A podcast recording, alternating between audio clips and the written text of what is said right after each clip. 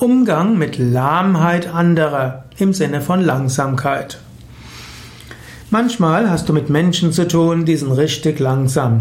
Ihre Lahmheit kann dich nerven. Du kannst dich darüber aufregen, du kannst schimpfen. Nutzt es etwas? Selten.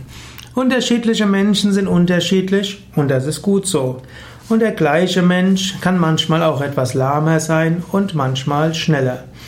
Im Allgemeinen ist es besser, sich nicht über die Lahmheit anderer aufzuregen, sondern stattdessen andere wertzuschätzen.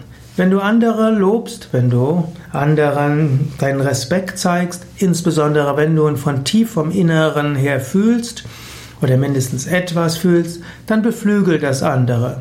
Schimpfen führt selten zur Beschleunigung, auch wenn es da Ausnahmen gibt. Du könntest auch Lahmheit als Gemütlichkeit ansehen.